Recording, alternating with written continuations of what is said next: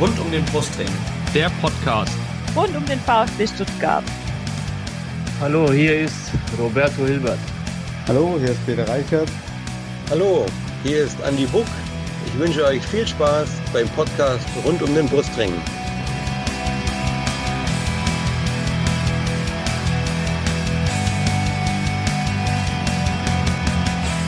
Herzlich willkommen zum Podcast rund um den Brustring. Mein Name ist Lennart und dies ist Folge 177. Und wir reden heute über den 25. Bundesligaspieltag, den Fall des VfB auf den letzten Platz der Bundesliga-Tabelle. Und das mache ich heute nicht allein. Ich, wir haben heute keine Gäste, aber wir sind heute von rund um den Brustring zu dritt. Ich begrüße zum einen den Steffen. Hi. Namen Lennart. Namen Janik. Und du hast schon vorweggenommen, ich begrüße auch den Janik. Hi. Servus, guten Abend, ihr beiden. Ja, wir können uns äh, Gästebegrüßung und so ähm, sparen. Äh, es ist ja Länderspielpause, wir gehen das alles ein bisschen entspannter an äh, und haben uns jetzt mal gedacht, wir bleiben mal unter uns. Gäste, einen Gästegast hätte ich sowieso nicht eingeladen von Wolfsburg äh, und können uns heute mal ein bisschen austauschen über dieses Spiel vergangenen Samstag, über ähm, die aktuelle Situation. Ähm, vielleicht nochmal vorab ein paar aktuelle Themen über die wir sprechen können. Äh, der VfB wird morgen ein Testspiel bestreiten gegen Heidenheim um 14 Uhr. Ich weiß nicht, geht einer von euch hin? Zum Aber Spielen mir wird's nicht reichen. Bei mir wird's auch nicht reichen. Ist am Freitag. Heute haben wir ja Mittwoch. Ach stimmt, ja, Mittwoch. Ja, Freitag ist es genau. genau. Übermorgen. Genau. Wenn ihr das hört, ist es morgen. Ja. Genau. Genau. Dann ähm, interessanterweise äh, oder weniger Interessanterweise ist, dass äh, Hiroki Ito und Wataru Endo für Japan unterwegs sind, jetzt in den, der Länderspielpause Sosa für Kroatien, Mafropanos für Griechenland. Silas wird, wurde für den Kongo nominiert, äh, Tomasch für die U21 von Portugal, Kohl für die U23 von Australien. Äh, es gibt zwei interessante Personalien in der Länderspielpause. Äh, Yannick Joscha Wagnumann könnte, ich glaube, am, die spielen am Wochenende auch, ne, gegen Peru, könnte in dieser Länderspielpause zum A-Nationalspieler werden. Und das als Bankdrücker des VfB Stuttgart. Wie sehr warst du von der Nachricht überrascht?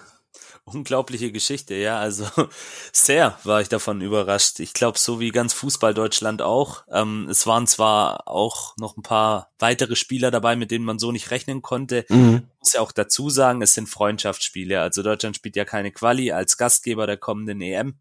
Das ja. ist ja jetzt bei Griechenland, Kroatien ähm, anders und ich glaube, äh, Japan spielt auch irgendeine Quali für ein Turnier. Mhm wenn ich es richtig weiß. Also das muss man vielleicht noch vorwegnehmen, um das Ganze dann auch entsprechend einordnen zu können. Aber natürlich, Joscha Wanjoman, das hat mich jetzt schon mhm. sehr verwundert. Ja, na, ja. Aber ich gönn's ihm. Das möchte ich an der Stelle auch mal erwähnen. Ich gönn's ihm ähm, und vielleicht gibt's ihm ja diesen Push in die richtige Richtung, so eine Nominierung, auch wenn es dann eben nur ein Testspiel ist, in Anführungszeichen. Damit dann Waldemar Anton endlich vorbeikommt. ja, wer weiß. Und die zweite interessante Personalie, Steffen, war, dass äh, Seru Girassi ähm, die Länderspiele äh, von Guinea begleitet. Ich habe vergessen, gegen wen. Äh, er wird eigentlich nicht spielen, sondern nur für die Kabine da sein. Äh, wie man gehört hat, wird auch ein Reha-Trainer vom VfB ähm, mitgeschickt, der darauf aufpasst, dass er da auch seine, seine Reha weiter absolviert.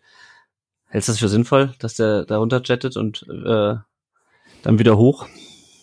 Überhaupt nicht. Also kann ich ja jetzt mal aus ähm, therapeutischer Sicht vielleicht was sagen. Also ich bin ja im echten Leben Physio und mhm. ich halte es nicht für sonderlich sinnvoll mit einer Adduktorenreizung. Das ist eh eine Verletzung, die einfach grundsätzlich sehr, sehr lange braucht, weil sobald du zu viel Reiz gibst, bricht das einfach wieder aus.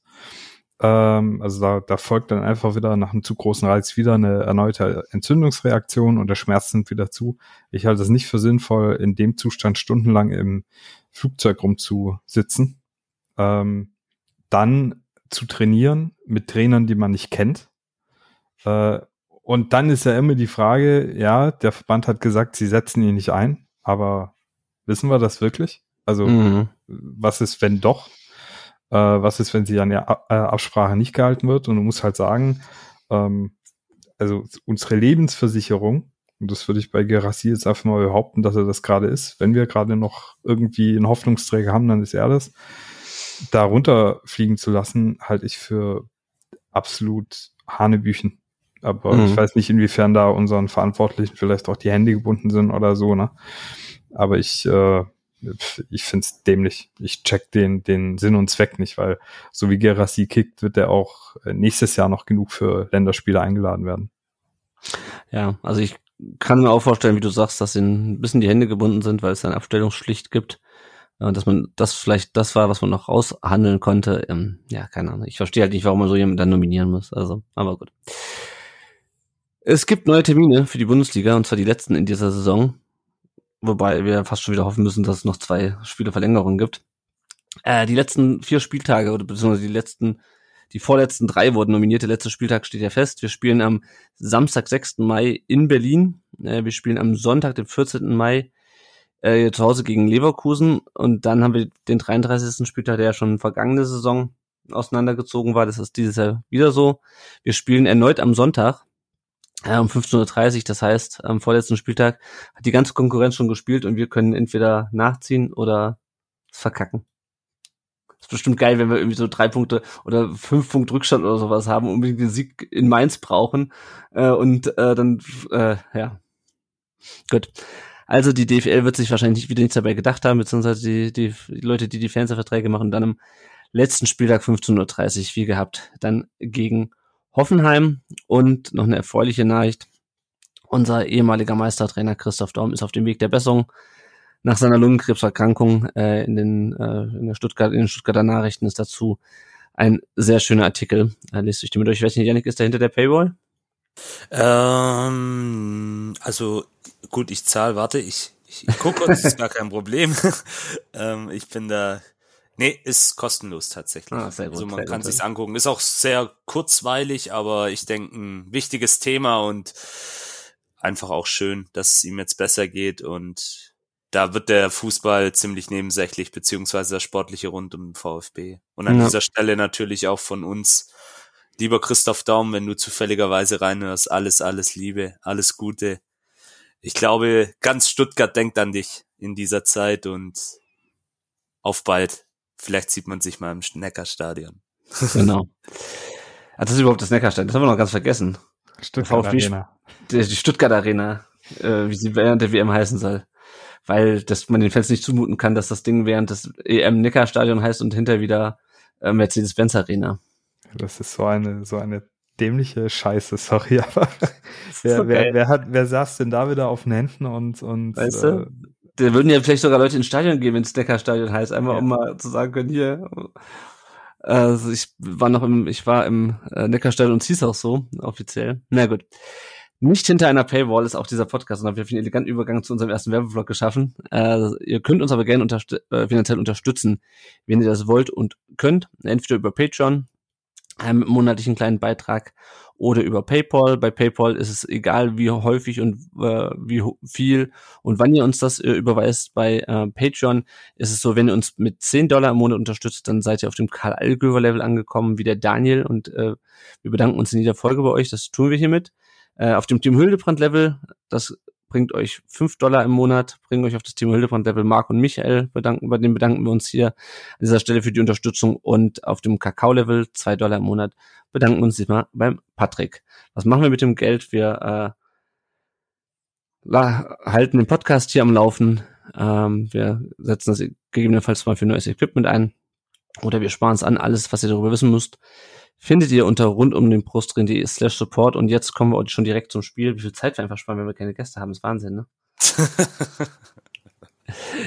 so, wir reden über das Heimspiel des VfB gegen den VfL Wolfsburg. Janik, ich weiß nicht, wie dein Gefühl war nach dem äh, Spiel gegen Frankfurt in der Vorwoche, wo der VfB ja zumindest einen Punkt geholt hat in Frankfurt. Wie war's vor dem Spiel? Was hast du dir von dem Spiel erhofft, erwartet?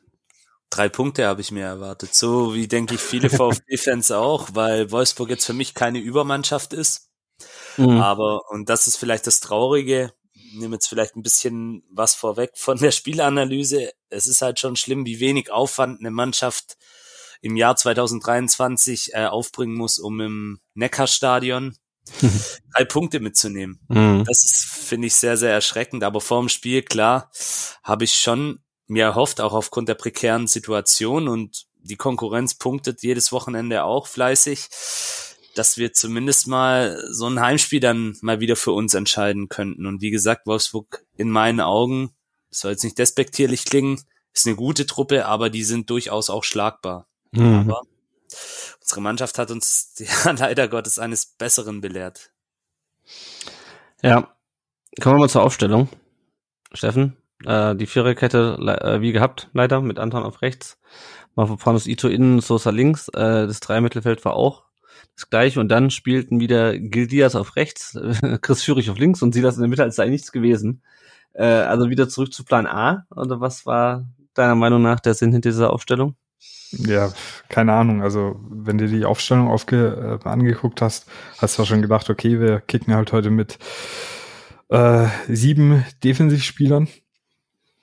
Ähm, und der Plan, ich weiß nicht, also zuerst, wenn du das anguckst, könntest du ja meinen, na gut, vielleicht anfangs tief stehen, weil Bruno vielleicht gedacht hat, dass Wolfsburg direkt ähm, am Anfang Vollgas nach vorne spielt oder so und dann weite Bälle hinter die letzte Kette von Wolfsburg. Ähm, mit zumindest mal Gilles Diaz und Silas hast du ja zwei schnelle Spieler. Über Chris Führichs Schnelligkeit habe ich mir ja beim letzten Mal zu Genüge ausgelassen. Äh, das sollte auch dieses Mal wieder bewahrheitet werden. Mhm. Äh, aber so war es ja nicht. Ja, also Plan, keine Ahnung, was der Plan war. Also gesehen hast du danach ja auch nicht. Aber die Aufstellung war schon sehr auf Sicherheit bedacht, sehr konservativ, sehr ja, also große Kreativmomente durftest du dir da nicht erwarten und äh, vielleicht Prinzip Hoffnung, dass Silas auf einmal sein Kopfballspiel entdeckt oder so. Keine Ahnung. Ja, und vor allem ist es halt einfach wieder die, also die gleiche Aufstellung wie vor zwei Wochen. Nachdem er letztes Mal die drei vorne rausgenommen hat, das auch abgesehen von Diasch, ähm, ist einfach wieder Rolle rückwärts. Also, ja, keine Ahnung. Auf jeden Fall ging das Spiel relativ langsam los. Und das war ja wieder so ein Spiel, wo man dachte, okay, hm, Punkt in Frankfurt. Jetzt hast du, wie Janik, du richtig sagst, einen Gegner, der jetzt nicht unschlagbar ist. Da könnte man mal richtig von Beginn an draufgehen und, äh, wie wir es die letzten, ganzen letzten Wochen schon gesagt haben, mal direkt versuchen, äh, ein Tor zu machen, das Spiel an sich zu reißen. Und es passiert nix. Ist ja. das für dich in einer ähnlichen Kategorie wie Schalke, wo du sagst, die äh, Mannschaft hat es wieder nicht kapiert, wie man in so ein Spiel reingehen muss? Ja, absolut. Also das ist ja dieser Satz, den ich, wie gesagt, mal in einem Bericht vor einiger Zeit gelesen habe. Der VfB ist scheinbar die einzige Mannschaft, die nicht kapiert hat, dass sie im Abstiegskampf sich befindet. Und es ist ja enorm wichtig. Im Abstiegskampf sind die Fans dein größtes Pfund, das du eigentlich haben kannst. Und dass du die mitreißt, dass du die mitnimmst. Aber im mhm. Gegenteil, mit so einer behäbigen, sorry, wenn ich den Ausdruck jetzt verwenden muss, Drecksleistung, verlierst du deine Leute. Das ist einfach so. Mir ist das Gesicht eingeschlafen. Ich habe gedacht, ich bin ich bin im falschen Film, wirklich. Das, das, so, so, so darf man nicht im Abstiegskampf auftreten. Also wirklich auch die Körpersprache. Hm. Nichts, gar nichts, 0,0. Die Wolfsburger waren ja auch genauso harmlos. Nur, die haben halt den entscheidenden Vorteil, dass sie in der Tabelle wesentlich besser dastehen wie wir. Für die wird's weder nach unten, vielleicht noch nach oben irgendwie große Ausschläge noch geben in der restlichen Saison. Aber ja, keine Ahnung. Ich, ich höre immer, wie gut sich die Truppe versteht. Ja, das ist schön, wenn der Mannschaftsabend gut läuft. Aber wenn ich dann halt sowas sehe als Fan, als Mitglied, allgemein als, als Fußballinteressierter, dann muss ich mich schon hinterfragen. Und dann muss ich auch wieder die böse M-Frage stellen nach der mhm. Mentalität. Mhm. Zumindest der Mentalität im Abstiegskampf. Und die haben sie ja in Frankfurt teilweise gezeigt. Also irgendwie, das ist, die Truppe hat zwei Gesichter in dieser Saison. Ganz extrem mal wieder.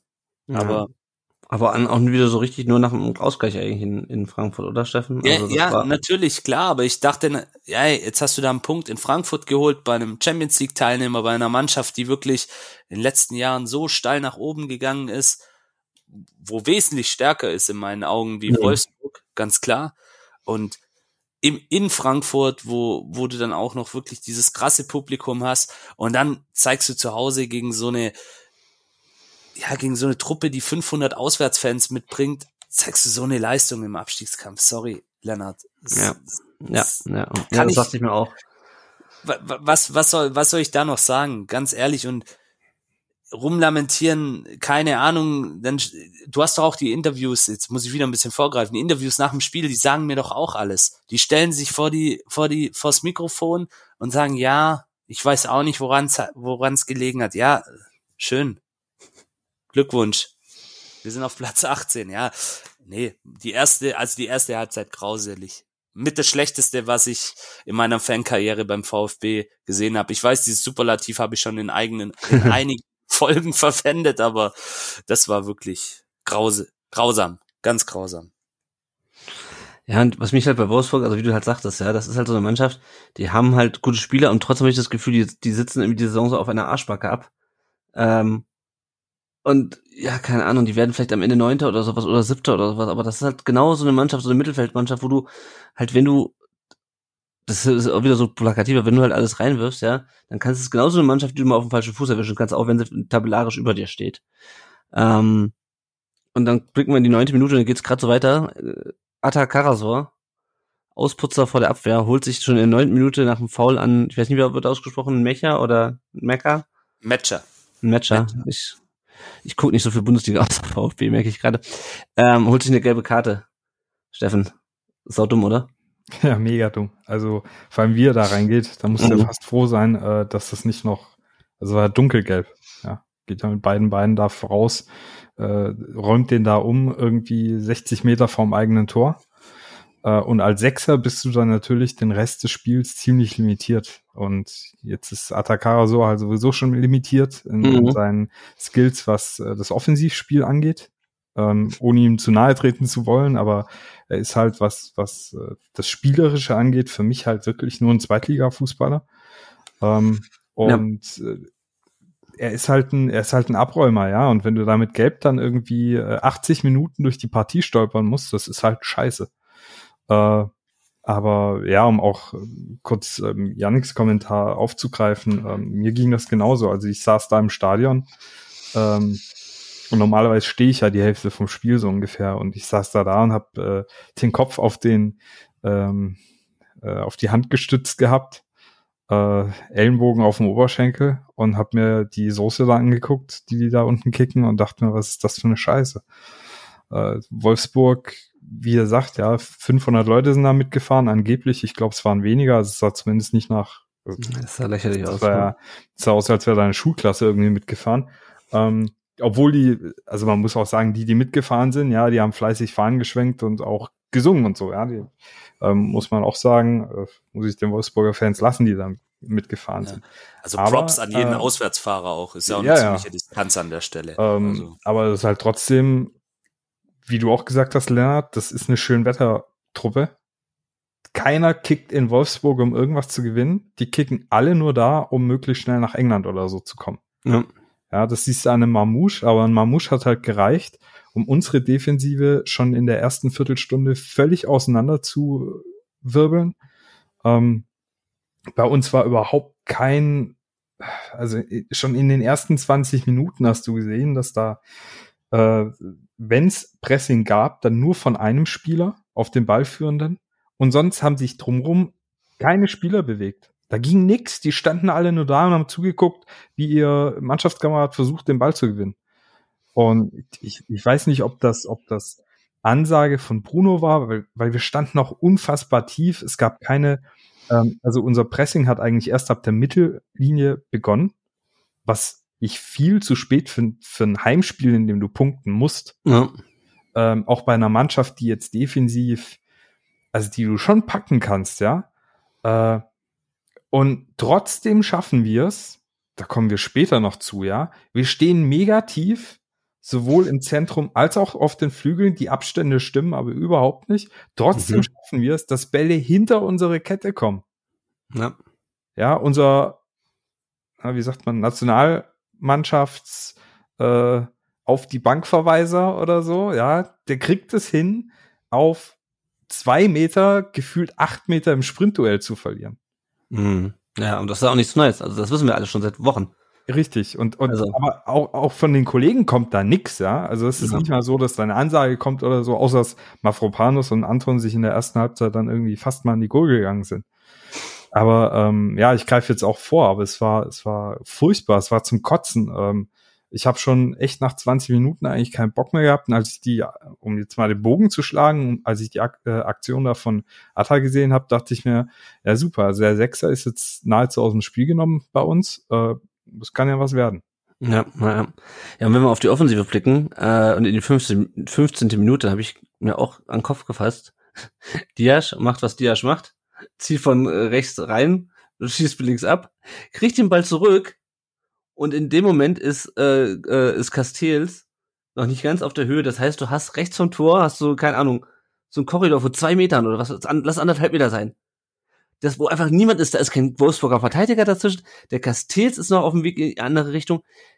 Diaz muss einfach nur mit rechts das Ding da reinknallen. Und was macht er? Legt ihn sich wieder auf links und wird geblockt. Und ich mir so, kann der eigentlich auch was anderes?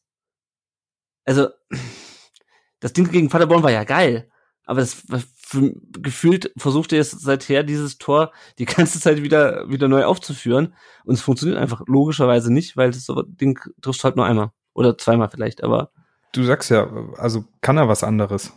Ähm, ich weiß es nicht, weil bisher ist halt genau das, der ist brutal einfüßig, einbeinig, also er hat ja gar keinen rechten Fuß. Ja. Er ist auch nicht wahnsinnig schnell.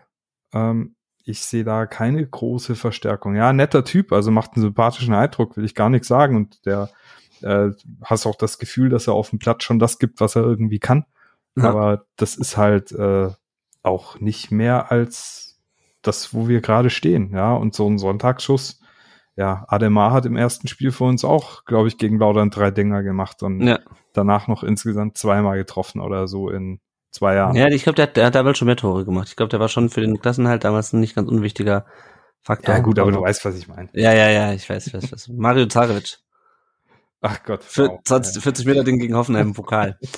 ähm, und aber um auch was Positives äh, zu sprechen zu kommen, Janik. Äh, Pretlo da mit einer sehr starken Parade, fand ich, gegen Kaminski. Nicht unser ehemaliger Kaminski, anderer Kaminski, der 16 Minute. Und von den ganzen Knallfröschen auf dem Platz hat mir eigentlich Bredlo, äh, das war glaube ich schon in der Vorwoche so noch am besten gefallen, weil der, das ist kein überragender Torhüter, da haben wir schon gesprochen, aber der strahlt für mich irgendwie so eine Art von okay, Beständigkeit ist das vielleicht auch nicht unbedingt ein Lob, aber so eine so, so eine Ruhe und irgendwie so eine ja so eine, strahlt eine gewisse Sicherheit aus für mich. Ähm, geht's dir auch so? Ja, absolut. Also ich finde ihn solide, okay, er macht das, was er machen soll. Auf der Linie ist er auch gut. Gut, dieses eine Tor gegen Bayern hätte er vielleicht verhindern können, dieses Tor von Delicht. Mhm. Haben wir ja aber auch schon drüber gesprochen. Spielerisch hat er ein paar Defizite, wie ich finde. Wenn man das jetzt mit anderen Torhütern, vielleicht auch mit diesen Top 5 Torhütern in der Bundesliga vergleicht, aber da sind wir auch allgemein als Mannschaft weit, weit weg davon. Deswegen, er ist in der aktuellen Konstellation, denke ich, schon noch ein ein kleiner Lichtblick. Ein ganz mhm. kleiner. Ja, also er macht seinen Job gut und für die meisten Tore kann er dann eben auch nichts. Ähm, wenn er sich noch ein bisschen im Spielerischen verbessert, dann wäre es vielleicht noch gut, aber ja, ist so in Ordnung. Damit kann ich noch leben, ja. ja, ja. Äh, womit ich nicht leben kann, ist Chris Führig als Außenstürmer. Also sorry, du hast ja eben schon auch angesprochen, als es um die Aufstellung ging geiler Ball von der Seitenlinie. Ich weiß gar nicht mehr, wer es war. Ähm, in den Lauf. Und du siehst auf dem, auf dem Fernsehbild, du siehst, wie Führig einfach einen Meter Vorsprung hat vor, ähm, äh, ich weiß gar nicht mehr, wer, es war. Ist auch egal, irgendein Wolfsburger. Und dann zieht er den Ball nochmal zurück, um dann ihn wieder am Gegner vorbeizulegen. Aber in der Zeit haben sich halt alle Wolfsburger wieder hinten sortiert. Und das ist dann auch so, ich meine, über Sosas verstolperten Konter, das, das, sag mal, das ist dumm, aber das kann mal passieren. Aber was Fürich da macht, ist, der muss nur mit dem Ball weiterlaufen, Steffen. Und wir haben, und Silas, du siehst, wie Silas in der Mitte startet. Silas hätte einfach nur durchrennen müssen. Silas hätte den Turbo anschalten müssen, durchrennen müssen. Wenn Fürich den Ball nicht ganz dumm ins Abseits spielt, haben wir das 1-0. Ja, er einfach durchläuft. Die brauchen nur durchlaufen, die beiden. Und das verstehe ich halt nicht. Letztes Mal schon gesagt, dass das Fürich der, der langsamste, schnell aussehende Spieler in der Bundesliga ist. Also du denkst, du guckst ihn an und denkst, boah, äh, der sieht ja fast aus wie der Marco Reus für Arme. Ja, der sieht aus, als würde er ultra schnell sein. aber der verliert jedes offensive Laufduell. Der ist dribbelstark, ja, also ohne Frage, auch wenn er dann immer einen Haken zu viel macht. Ähm, jetzt ist halt die Frage, darfst du einen Chris Führig dann schicken? Aber es kann eigentlich nicht sein, dass ein Offensivspieler so viel Platz verliert und schafft, den, den Raumgewinn durch den, durch den öffnenden Pass so schnell zunichte zu machen und vor allem halt gar nichts mehr draus zu machen. Ja, wie du sagst, vor allem als Führig muss ich ja wissen, dass ich jetzt, also wenn, wenn ich auf dem Bolzplatz bin, weiß ich ja auch, dass ich äh, gegen die anderen Kerle kein Sprintduell gewinne. Ja, aber dann muss ich halt gucken, dass ich den Ball kurz stopp äh, und ihn dann vielleicht direkt einfach steil weiterleite oder sowas. Ich ja, meine, das sind so. Fußballprofis, ja. Solche Sachen musst du wissen. Außer natürlich, ich weiß es halt nicht. Es gibt halt auch immer den Fall, dass der Trainer sagt, schick den Chris, weil er halt denkt, der sieht schnell aus. Weiß nicht, man, man mag ja über Bruno behaupten, dass er manchmal ein bisschen oberflächlicher Natur ist, äh, von den Geschichten, die man so von ihm aus der Stuttgarter Vergangenheit gehört hat, aber ähm, ich weiß es auch nicht. Ich, äh, aber das sieht man ja immer wieder bei ihm und deswegen, nee, Chris Führig ist für mich auch kein Flügelspieler. Das ist für mich eigentlich eher eine Art Achter, offensiver Achter, fast schon Zehner, der die letzte Reihe antribbeln kann und wenn er es schafft, in Zukunft einen Schritt weniger zu machen und den Pass ein, ein Stück ja. früher zu spielen und bitte nicht abzuschließen, auch wenn er unser zweitbester Torschütze ist. Ja, das ist ähm, nicht schwierig. Ja dann, dann, ja eben, dann wäre das auch ein, ein guter Bundesligaspiel, aber so, ja, passt halt. Aber darf, darf so natürlich nicht passieren. Ja, ähm, ich meine, es reicht ja vielleicht, wenn er den einmal noch sich vorlegt und dann einfach in, in die Mitte äh, irgendwo kurz vor kurz vor Strafraum legt, wo Silas dann dann da rein spritzt. Irgendwas. Ja, wenn du, weißt, du weißt ja, dass du Silas passt, ja? ja? Du, du weißt ja, wen du als Mitspieler hast. Ähm, äh, das check ich dann halt auch nicht. Also wenn du schon Silas vorne drin hast, ey, schick den doch, der soll doch rennen, lass ihn laufen, das kann er ja. gut. Schick ihn ja. die ganze Zeit steil. Ah. Jo. Ja, dann äh, ist dann äh, rutscht Ito noch ein Befreiungsschlag über über den Schlappen ins eigene Tor aus. Das passt irgendwie auch ganz gut dazu. Und dann passierte eigentlich bis zur Halbzeit erstmal nichts. Nick und also ich habe es mir im Real Life angeschaut. Ich hatte am Samstag Familientag, aber ich habe auch gesagt, ey Leute, was ist denn das? Also, was, was, selbst wenn du irgendwie, ja, aber also auch auf Wolfsburg, da brauchst du dich, die, da brauchst du keinen Schiss haben vor. Also, was war denn, was war deine, dein Halbzeitfazit? Janik? Ich war sprachlos. Ich war wirklich sprachlos. Ich mein, was willst du da dazu sagen? Wir sind jetzt schon durch mit der Analyse der ersten Halbzeit. Ja. Einfach, einfach scheiße. Scheiße, sorry für meine Wortwahl am heutigen Abend. Äh, ich versuche mich noch da zu zügeln diesbezüglich, aber äh, was willst du da dazu sagen? Einfach nur beschissen in der jetzigen Situation, total unnötig gegen einen schwachen Gegner, gegen einen Gegner, der eigentlich gar nichts von dir will, den du hättest auch, die waren zwar gut gestaffelt, die Wolfsburger, aber den du mit ein bisschen mehr Elan, mit ein bisschen mehr Kreativität im Offensivspiel sicherlich hättest schlagen können. Ein mhm. bisschen mehr Abgezocktheit, nicht immer diese beschissenen Flanken von Sosa gegen diese drei Kanten, die da hinten bei Wolfsburg gestanden sind, dieser Lacroix und oh, ich weiß gar nicht, wie der andere heißt da, ähm, ist mir jetzt gerade empfallen, aber ich weiß nicht. Einfallslos, ja. einfallslos einfach. Ein, also einfallslos. Das war so ein Adjektiv, was mir so in den Sinn gekommen ist. Total einfallslos, kein Matchplan, Nichts, null. Ich war sprachlos, ja. Ja. Ja, und ich meine, wir können vielleicht direkt mal in die zweite Halbzeit springen, weil das ist wirklich das. Also, dass du keinen Matchplan hast und vorne nichts triffst, ist das eine. Aber du stehst da hinten noch nicht mehr sicher. Also, wenn wir uns jetzt diese 1 zu 0 von Mamouche angucken, Karasov verliert im äh, Mittelfeld ein Kopfball-Duell und ich, ich habe die ganze Zeit noch überlegt, welches Tor das war. Wir haben neulich schon mal so ein Tor kassiert. Ein, was war das? Was war denn das? War das Scheitel? weiß nicht mehr, irgendwo wir ein Kopfballduell im Mittelfeld verloren haben. Oder Bremen, ich weiß nicht mehr. Und zack, lag der Ball bei uns im Tor hinten. Ich weiß es nicht, Chris kann nicht mehr zusammen. Egal, auf jeden Fall, Karasov verliert das Kopfballduell. Äh, Mamouche kriegt den Ball ungefähr in der Mittellinie und läuft und läuft und läuft und läuft und läuft und läuft. Und was macht äh, Hiroki Ito?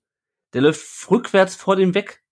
Hinter sich ist noch Mafopanos, der noch absichern könnte, falls jetzt Ito den Zweikampf mit Mamouche irgendwie verliert, der läuft einfach von ihm weg. Und dann macht Mamouche halt eine der wenigen Sachen, die er halt ganz passabel kann, nämlich schießen. Er hat ja nicht umsonst letzte Saison in der ähm, im, im letzten Spiel noch einen Freistoß direkt versenkt von uns und knallt das Ding halt unten links in die Ecke. Also, dann und dann bringt es halt nichts, wenn wir irgendwie sagen, wir stabilisieren die Abwehr, wenn jedes Spiel irgend so ein Depter auf dem Platz seinen Job nicht erledigt. Also, ich, ich verstehe, ich meine, Ito ist ja noch einer unserer Besten, das ist ja das Allerschlimmste. Der muss doch den Mafropanos hören, wie der sagt, geht drauf, ich, ich, ich sicher hinter dir ab. Also, das, das, ist ja genau das Schlimme. Irgendeiner hat immer diesen verdammten Blackout. Auch ein Satz, den wir in jeder Folge gefühlt bringen. Einer spinnt immer. Einer läuft immer komplett aus dem Rahmen. Die Jungs können ihr Leistungsniveau, was sie eigentlich besitzen. Ito ist für mich ein guter Defensivspieler eigentlich. Und wenn es bei ihm schon anfängt, du sagst es auch, Mafropanos muss ich auch hinterfragen. Der sah auch in einigen Zweikämpfen mhm. nicht wirklich gut aus. Borna Sosa, das sind alles gute Jungs eigentlich. Aber wenn die schon komplett neben der Spur sind, dann passieren eben genau solche Sachen. Und äh, Mamouche war, glaub selber ein Stück weit äh, überrascht, dass er da jetzt so frei zum Abschluss kommt und knallt ihn dann halt wirklich ganz, wie du schon sagst, ganz passabel da in die Ecke rein. Keine Chance für Bredlo. War sehr platzierter Schuss, ja. Ja, und vor allem, sich da noch, ja. Na, naja, das ist, ist mir ehrlich gesagt egal. Aber Steffen, weißt du, welche, welche Mannschaft die meisten Tore aus Distanzschüssen dieser Liga kassiert hat? VfB? Ja, genau. Ich weiß das, alle wissen das. Jeder weiß das, nur der VfB selber weiß es nicht und lässt einfach die Leute weiter aus dem, aus dem Sechserraum schießen. Es ist, es ist Wahnsinn, ja. Ich weiß nicht, ob die alle denken, ja, der wird schon nicht reingehen, oder was? Also ich meine, das, das, das ist ja auch nicht, nicht, nicht überraschend, ja. Wenn du dir anguckst, ähm, als Mamouche den Ball gewinnt, ich habe das Bild gerade vor mir, der hat vor sich, was werden das sein? Also der, der bekommt den Ball quasi an der Mittellinie und hat vor sich bestimmt 15 Meter Platz und rechts von sich 20 Meter. Der hat äh, sein, und der ist ja Rechtsfuß, meine ich. Mhm. Ähm, der hat also in seinem Aktionsradius wirklich einen, also einen freien Radius ohne Gegenspieler von, pff, weiß ich, 20 Metern. Und der Witz ist, statt dass unsere Kette dann langsam nach hinten verschiebt und einfach nur guckt, dass er nicht den Pass spielen kann, äh, schieben die relativ zügig auf den eigenen Strafraum zu. Äh, und zwar so lange, bis Mamouche dann quasi am, am Strafraum, an der Strafraumgrenze ist, äh, 20 Meter vom Tor oder so, ja. und dann eben den Schuss äh, setzen kann. Und das ist aber eine Sache, was mich ähm, ich finde das sinnbildlich für unsere Entwicklung, ja. Wenn ich höre, mir hat äh, neulich nach dem Spiel einer gesagt, ja, aber unterm Labadia ist ja die Defensive besser geworden. Ein Arsch ist es, ja. Es ist nicht besser geworden. Die Abstände stimmen überhaupt nicht. Was Labadia macht, ist, dass er nominell das letzte Drittel verdichtet. Also er stellt einfach mehr eigene Spieler ins letzte also in, in unser Tritt, in unser hinteres Drittel rein. Das ist keine gute Verteidigungsarbeit. Die, die Läufe nach hinten passen nicht. Ähm, die Abstände passen nicht. Das Pressingverhalten passt nicht. Wir sind defensiv nicht besser geworden und deswegen fangen wir uns jedes Spiel trotzdem Gegentor. Du kannst auch zehn Spieler da hinten reinstellen. Wenn die, wenn die Abstände nicht stimmen, wenn die, wenn die ja. Zuordnung nicht stimmt, wenn die Laufwege zueinander nicht stimmen und die Kommunikation nicht passt, fängst du dir in der Bundesliga in selbst mit zehn eigenen Spielern im Strafraum fängst du trotzdem mindestens jedes zweite Spiel ein Gegentor. Und wenn du elf Spieler da hinten reinstellst. Deswegen unser Defensivspiel ist durch Bruno Labbadia nicht besser geworden. Das Üble ist aber, wir haben ja jetzt nicht mal mehr einen Offensivplan.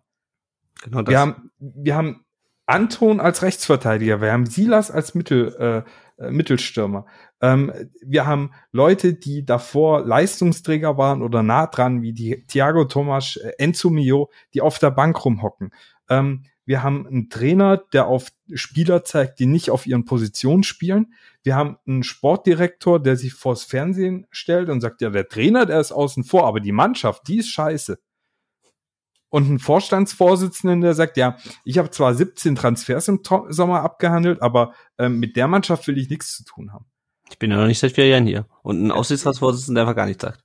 Also, da kriege ich, nichts hat sich verbessert. Und dieses Tor war sinnbildlich dafür, dass ja. ähm, einfach nichts stimmt. Und das ist, das ist hochgradig alarmierend, dass du gegen einen Gegner wie Wolfsburg, der selbst an dem Tag keinen Bock hatte zu kicken. Ja, das ist es ja, genau das. Ja. Dass du einfach den Mamouche durchlatschen lässt. Das war, ich weiß nicht, ob ihr euch noch an Stefano Celozzi erinnern könnt. ja, aber das war der alte Deckungsarbeit wie Celozzi. Du läufst einfach 40 Meter neben deinem Gegenspieler her und lässt 5 Meter Sicherheitsabstand und du guckst mal, was der macht. Ja, ist geil, aber ist vielleicht auch ganz clever. Ich meine, wir Idioten, wir zahlen äh, für jedes Spiel, was wir da im Stadion stehen oder sitzen, 30 bis mittlerweile 80 Euro auf der, auf der Gegentribüne im Familienblock. Völlig absurd. Aber ich könnte auch einfach einen Vertrag beim VfB unterschreiben als Spieler. Äh, da bin ich viel näher dran und kann auch zuschauen. Ja. Und du musst dir auch nichts anhören. Also ja. du bist aus der Kurve, ne? ja, bis halt auf, auf, auf unseren ähm, Sportdirektor, der ja. halt den Finger hebt. Ja, naja, naja. Ja, ich habe gesehen, äh, ich Gladbach, äh, Familienblock, äh, zahlt äh, mein Kind 20 Euro. Ja, krass. So, so geht's auch, ne? Ja. Ach, ja, also im Grunde haben wir die Diskussion schon angefangen. Ich würde das Spiel noch kurz, also es gibt über das Spiel viel, die Spiel auch nicht mehr so viel zu erzählen.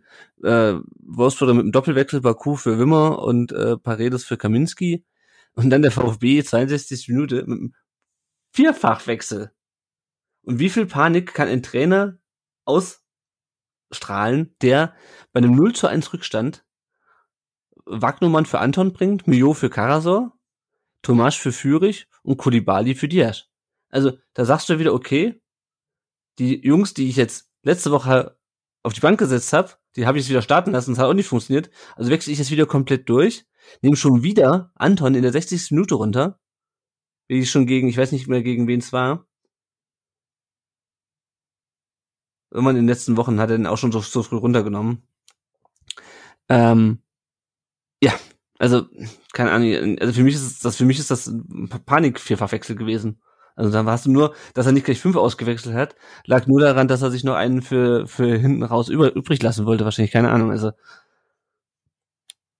ja. ich, glaube, wir hatten das äh, gegen Frankfurt schon, ähm, dass äh, ich, also ich meine, ich hatte das gesagt, dass ich das Gefühl habe, dass das Spiel immer dann besser läuft, wenn Labadia seinen Matchplan über den Haufen werfen muss und ja. Offensive einwechselt. Ja, das hatten wir in den letzten Wochen immer. Wenn am Schluss Perea kommt, Mio kommt oder sonst wer, auf einmal, auf einmal geht was, ja. Und vielleicht war das die Hoffnung, aber das ist, wie du sagst, ja. Ähm, du, du schmeißt ja deinen Matchplan über, Haufen, über den Haufen, wenn du viermal wechselst. In der 60. Minute. Ja. Bist du so überzeugt von deiner Arbeit, Bruno? Ja. Janik, was meinst du dazu? Dem ist nichts hinzuzufügen. Es ist die pure Verzweiflung, Hilflosigkeit, ja, aber von der Bank kommt ja leider Gottes auch nicht wirklich was, ne? Impuls ja. setzen. Ich meine, wenn du vier Spieler auf einmal auswechselst, dann kann das zwei Gründe haben. Entweder du willst es schon für ein kommendes Champions League Spiel. Das fällt bei uns jetzt, glaube ich, ein bisschen weg in der aktuellen Situation oder die Truppe leistet einfach nichts. Du willst noch mal und du hast ja dann auch gemerkt von Minute zu Minute, die Stimmung im Stadion wurde gereizter. Es wurde gepfiffen während dem Spiel. Mhm was in Stuttgart in der letzten Zeit eigentlich nicht häufig vorgekommen ist. Und das schwappt dann natürlich über. Und ich meine, Bruno Labbadia, so sehr wie wir ihn kritisieren, hat natürlich auch Augen im Kopf und ein Stu Stück weit auch einen Fußballsachverstand. Mhm. Definitiv kann man ihm, glaube ich, nicht absprechen, sonst wäre er nicht über so viele Jahre in dem Geschäft tätig. Ähm, ja, der wird es wahrscheinlich auch gesehen haben. Und dieser Kader ist einfach in der aktuellen Verfassung, wie einige Spieler sind, nicht ausgeglichen genug, was das Leistungsniveau angeht, limitiert von vorne bis hinten. Und du weißt nicht, es ist ein Überraschungsei. Jeder Spieler ist ein Überraschungsei. Du weißt nicht, hat er heute schlecht geschlafen, hat er Stress mit seiner Frau gehabt, macht er heute wieder irgendwelche komischen Sachen. Es ist, ja, es ist die pure Verzweiflung, auch bei Bruno Labbadia. Dem stimme ich auf jeden Fall zu. Ja, ja. Und was gerade noch vom Abwehrverhalten hatten, ähm, Paredes dann in der 64. Minute mit einem Tor, was zum Glück abgepfiffen wird, aber es ist quasi die, also das ist irgendwie, wie viele Minuten später? Acht Minuten später kann ein Matcher durchstecken auf Mamouche, der dann zum Glück aber im Abseits steht, aber auch, dass dieser Pass da durchkommt, ja, er steht im Abseits, aber der Pass darf schon, also dieses Spielsituation darf schon gar nicht zustande kommen. Äh, ist dann zum Glück abseits für uns, aber das ist auch egal, ob du 0 zu 1 oder 0 zu 2 verlierst. Ähm, und ja, und das, was mich da wirklich wahnsinnig macht, ist, wenn du schon eh, wenn die Qualität deiner Abwehr oder die, wie auch immer, dein Abwehrverhalten eh zu schlecht ist, um äh, zu Null zu spielen, dann versucht er wenigstens, wie Materazzo vor zwei Jahren vernünftiges Offensivkonzept auf die Beine zu stellen. Weil wenn du schon eh immer ein Tor kassierst, dann versucht er wenigstens richtig zu schießen. Aber auch das kriminalisiert der VfB hat in der zweiten Halbzeit nichts mehr auf die Kette gekriegt. Mamouche schießt dann noch drüber, aber für, für Wolfsburg logischerweise. Ähm, Mio dann mit, noch mit dem besten Schuss, wo ich auch nicht, nicht verstehe, Steffen, warum der nicht erst mal häufiger von Beginn an spielt. Schlechter als das, was da rumläuft, kann er es ehrlich gesagt nicht machen. Also, keine Ahnung, dann nimm halt, stell halt Endo auf die 6, nimm Karasor raus und mach, pack mir Yoda rein neben Haraguchi und Haraguchi kann dann halt, keine Ahnung, den Achter, ja, also, ne, Haraguchi kann auch nicht schießen, aber der kann dann vielleicht, dann vielleicht einen guten Pass mal drauf. Aber. Ja, verstehen tue ich das auch nicht, zumal, ähm, du ja mit, mit einem Dreier-Mittelfeld mit Endo, Karasor und Haraguchi bist du einfach defensiv, weil Haraguchi, äh, der mag in seiner äh, hier Transfermarktbeschreibung zwar stehen haben, dass er irgendwie Zehner ist, aber bei aller mhm. Liebe, das ist halt maximal ein Achter von der Spielanlage ja, her. Naja. Ähm, und wie gesagt, Atta ist halt nach vorne nicht existent. Ja, musst du froh sein, dass er hinten die Pässe irgendwie an den Mann bringt.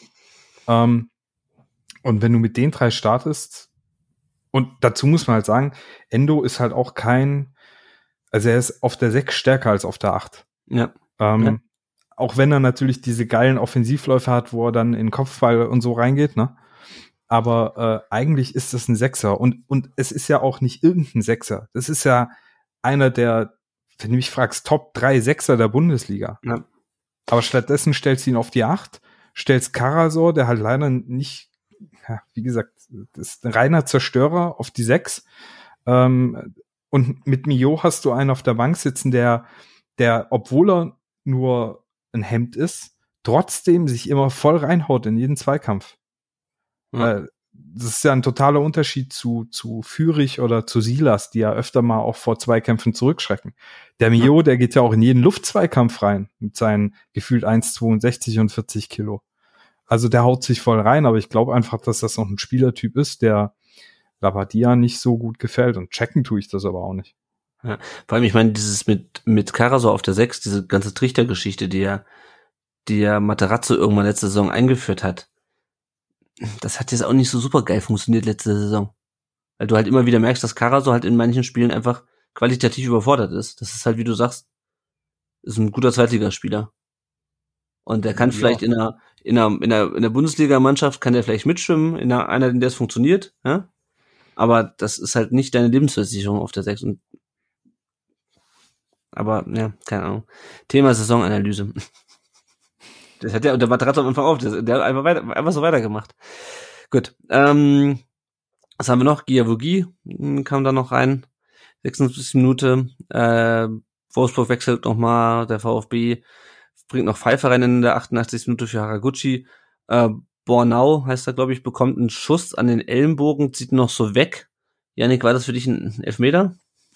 Nee, nicht wirklich, weil er zieht ja die Hand auch noch weg und ja, jetzt kann man natürlich wieder diese Handspielregel da zu raten nee, ich, nehmen. Ich frage nicht nach der Regel, das ist das E-Roulette. Das war mehr so, das war mehr so die Frage. Nee, also für mich, für mich Gefühl. ist es keiner, weil ähm, ich habe es ja. mir vorhin nochmal angeguckt, der zieht ja die Hand auch weg und die ist nicht ausgestreckt, ist keine Vergrößerung der Körperfläche in dem Fall, war glaube auch aus relativ kurzer Distanz. Nein, also sorry, wenn wir das pfeifen, dann wie gesagt, dann auch schon ein Satz, den wir oft gesagt haben, dann können wir alles pfeifen. Nee, sicherlich. Also aus meiner Sicht keine Handelfmeter. Ja. Ja, und dann war das Spiel aus und der VfB hatte verloren. Man bekam dann auch mit, dass Schalke in der letzten Minute noch ein äh, Nachspielzeit noch einen Ausgleich geschossen hat in, wo war es, in Mainz, glaube ich? Nee, in, ähm, in Augsburg. In Augsburg, genau. Und damit war der VfB auf dem letzten Tabellenplatz. Ja, wir schauen uns mal an, was unsere Hörerinnen und Hörer auf Facebook und Twitter dazu geschrieben haben. Ähm, der Ed Kaliber 1893, Grüße an der Stelle, schreibt, enttäuscht, wütend, die Mannschaft hat kein Feuer. Der Trainer muss weg, darüber würde ich gerne gleich mit euch noch diskutieren. Der Ed Mafahuga hat ein GIF geschickt von Klaus Kinski, der schreit, was soll das? Der äh, at the Dark Manu schreibt, wenn du so spielst wie heute, steigst du vollkommen zurecht ab. Gerade ist es mir scheißegal, dann sollen sie halt absteigen. An Tagen wie heute geht mir der ganze Verein auf die Nerven. Das Beste an dem Tag heute war das Wetter und das Sondertrikot. Und nein, daran lag es nicht. Ähm, Steffen, die, unsere Hörerinnen und Hörer können es sehen, aber du, du trägst es gerade, das äh, sehr coole Sondertrikot in Schwarz und Regenbogen. Wie, wie, wie trägt sich's?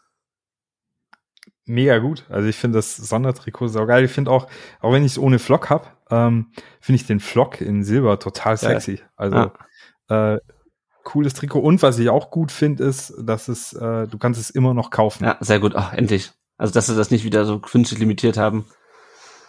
Nee, ja, nee. das ist auch gut. Finde ich gut. Ja. Der RST0868 schreibt, ich weiß nicht, woraus noch Hoffnung für den Klassenhalt schöpfen. Ähm, der Cristiano, der VfB Cristiano, der jetzt ähm, gegen Frankfurt auch bei uns zu Gast verschreibt, äh, Stimmung ist wieder VfB im Keller. Aber bei der Leistung gegen Biedere Wölfe macht wirklich gar nichts Hoffnung auf Besserung. Mein Lieblingskommentar ist Bart 1893, der schreibt, wie ist dein Gewissen? Das ist ein wie, wie, wie Lieber Bart. So als Lohn-Podcaster. Ja, genau. Als, ja, eben. Also, oh, warte mal, warte mal. Ding! Ah, der Klaus hat wieder überwiesen. Also, der ja. Kader ist schuld. Misslintal ist schuld. Ja. Nein, also Bart, ähm, mein Gewissen, mein äh, Gewissen ist rein. Lieber Bart, ich würde dich mal gerne an der Stelle zu einem persönlichen Gespräch einladen. Ohne Witz, weil mit mir hast du es ja auch so ein bisschen. Und ich habe gehört, du bist ja auch des Öfteren im Stadion. Und wir können uns gerne mal auf ein Bierchen treffen. So unter vier Augen. Das soll jetzt auch keine Drohung oder sowas sein, aber einfach mal, ich würde dich gerne mal persönlich kennenlernen. Ich will ja. mal wissen, wie du so drauf bist und würde gern mit dir über den VfB diskutieren. Habe ich überhaupt gar keine Probleme damit und Lennart, das kannst du ruhig auch drin lassen, mhm. weil ich hatte ja auch schon mein, mein Ding mit ihm und ja, ja. alles gut. Oder ja. du nimmst mal teil an einer unserer Sendungen. Ja. Bist jederzeit willkommen aus meiner Sicht. Ich ja, sagte, ich sagte ja. jetzt nicht zu wer. Ja, ja. Nee, aber ansonsten, lieber Bart, wie gesagt. Du, ich bin da offen für. auch wenn ich manche Sachen. Absolut, absolut. Manche Sachen, ähm, ja, keine Ahnung. Man, Gegen manche von, von vom äh, Bart nicht gut finde. Ich will mich aber ganz stark mit ihm aufhalten, weil ich wollte eigentlich nur meinen meinen Lohnblogger äh, da sein kurz hier beschreiben. Äh, genau, der Ed Jojo Nabi schreibt, meine Beziehung verbietet es mir darauf zu antworten, also auf die Frage, wie die Stimmung nach dem Spiel ist. Ähm, der Paul Shaw schreibt, bei Müslintat versus Labadia kann sich keine Seite auf mich verlassen. Die Spieler sind zu schlecht und oder zu nervös für Sicherheitsfußball. Der lässt 1893 hat grauenhaftes Spiel, was mich in den Wahnsinn treibt. So wie Labadia stur an seiner Frisur festhält, so am 433, das muss doch aussehen, dass das nichts wird. Und dann haben wir noch bei Facebook ganz viele Kommentare, äh, Kritik an Anton, geht noch um Platz 16, mit äh, Wahnsinn, mit welcher Gelassenheit wir uns eine Platte nach der anderen abholen, schreibt der Joachim Schmidt. Ähm, Labadia raus, beide Mannschaften konnten schlecht, steigt ab, was anderes könnt ihr nicht. Ja, die Frage ist, nach 25 Spielen und Platz 18 und jetzt? Was machen wir jetzt? Also ich hätte ja gedacht, also eigentlich musst du, eigentlich musst du nach 10 Spielen, und Steffen, du hast es ausgerechnet, wie die Bilanz von, von Bruno Labadias ersten 10 Spielen ist, ein Punkteschnitt, der schlechter ist als der von äh, Markus Weinziel, eigentlich ja, also hättest du am Sonntag wieder das Bild mit dem, früher waren es die drei Fahnen, jetzt ist es das Wappen, das, so, das Trikot, so großen Schreck fotografiert. Der VfB Stuttgart trennt sich von Bruno Labbadia. Also, ich war am Anfang skeptisch, habe dann gedacht, okay, das, was er sich auf der PK da im, im Dezember erzählt hat, das hört sich ganz sinnvoll an. Das hört sich an nach den richtigen Maßnahmen für die Mannschaft. Er hat das Gegenteil von dem getan, was die Mannschaft was er damit angekündigt hat. Er lässt nämlich nicht das spielen, was die Mannschaft kann, sondern er lässt halt irgendwas spielen, was er sich ausgedacht hat, was seiner Meinung nach zu dieser Mannschaft passt. Und er presst ja auch dieses System rein, ohne Kompromisse. Also eigentlich musst du ihn rausschmeißen. Ja. Also. ja, ja. Ja, ich war also, äh, wir haben ja letzte, äh, letzte Woche schon drüber gesprochen, ähm, dass du, also wir waren da ja schon ahnungslos, was machst du jetzt? Was machst du, wenn keine Siege kommen? Wo ist die letzte Patrone? Du hast ja keine letzte Patrone mehr. Ja, äh, jetzt haben wir ein Testspiel ähm, gegen Heidenheim. Da schmeißt du wieder einen Haufen äh, aus der zweiten und der U19 rein. Ähm, ich hätte gedacht, dass er vielleicht wirklich ins Kurztrainingslager geht mit denen, die da sind. Aber du hast ja, ja auf Sky kam jetzt noch, dass, dass der Labadier, obwohl jetzt auch die Spieler verliert, mhm. ähm, der nicht nur das Team, sondern äh, alle auf und abseits des Platzes haben die Fans verloren. Ja. Ähm, der Schulterschluss ist nicht mehr da und das ist das, was uns, glaube ich, letzte Saison in der Liga gehalten hat, weil unsere Kurve hat die Jungs, da bin ich mir zu 100% sicher, zu einigen Punkten geschrien. Und wer in Köln, also äh, in Köln, in Stuttgart gegen Köln dabei war, der, der weiß, was da für eine Energie am Schluss im Stadion war. Ja, und das, das ganze Spiel über. Das habe ich ja. noch nie so erlebt, ja. Und da bin ich ja nicht der Einzige. Das sagen ja alle, die dort waren. Und das hast du verloren. Du hast jetzt auf einmal wieder Aufwachen, du hast Pfiffe, du hast Bruno raus, du hast Werle raus, Rufe. Das sorgt für Unruhe. Ähm, aber es ist ja auch nur die öffentliche Empörung, die eigentlich äh, gekonnt ignoriert werden kann bei der Fehleranalyse. Ne? Ja, ja. Also es ist aber es ist ja nicht, nicht nur dieses Köln-Spiel gewesen, ja. Weil vor diesem Köln-Spiel und vor diesem Bayern-Spiel hat der VfB ja einen Haufen wirklicher Scheißspiele abgeliefert, ja. Also ich meine, du fährst nach Bielefeld zum designierten Absteiger und spielst eins zu eins. Das einzige Mal, wo es in der gesamten Rückrunde wirklich geknallt hat, war in Berlin. Ja. Ansonsten, also bei, bei dieser äh, unsäglichen Niederlage gegen Hertha. Und die Mannschaft hat die ganze Rückrunde scheiße gespielt. Mit ein paar Ausnahmen. Und es war nie, es ist nie so eskaliert, wie das jetzt, ähm, das jetzt am Samstag gegen, gegen Wolfsburg eskaliert ist. Und das ist nämlich genau das. Die Mannschaft verspielt die Kurve und alle anderen drumherum sagen, ja, am Ende wird abgerechnet. Wir, wir machen so weiter. Der Trainer steht nicht zur Debatte. Also und ja, entspannt euch mal. Und und also es gibt keine Argumente mehr für Labadia und vor allem, wenn nicht, wenn du sagst, der Abstieg, der wird so gravierend und der, der reitet uns so hart rein, dass wir alles tun müssen, um den zu verhindern, dann musst du entweder sagen, Labadia sagen, du musst das was ändern. Und wenn du in, bei Union wieder mit einem verschissenen 4-3-3 mit Anton auf rechts, Führig auf links außen und Silas von drin läufst, mag sein dann, dass Gerassi dann wieder fit ist, dann aber ist halt, setzt halt Führig, äh, setzt halt äh, Gerassi Silas vorne. Wenn du wieder so aufläufst, dann bist du weg. Aber das Problem ist halt, es ist eigentlich auch schon zu spät. Ich müsstest du ihn jetzt rausschmeißen und keine Ahnung wen, dann halt jetzt in der Länderspielpause mit den Spielern, die noch da sind, irgendwas einüben ist. Ich meine, das ist jetzt auch nicht so, als ob die halbe Mannschaft weg wäre. Ja, Mafopanos, Ito ähm, und und und äh, Endo sind jetzt die Stammspieler, die fehlen. Tomasch ist ja kein Stammspieler. Ja, aber die Chance hat man jetzt verpasst. Ähm, und ich weiß auch, also jetzt heißt es ja, man arbeitet jetzt konzentriert.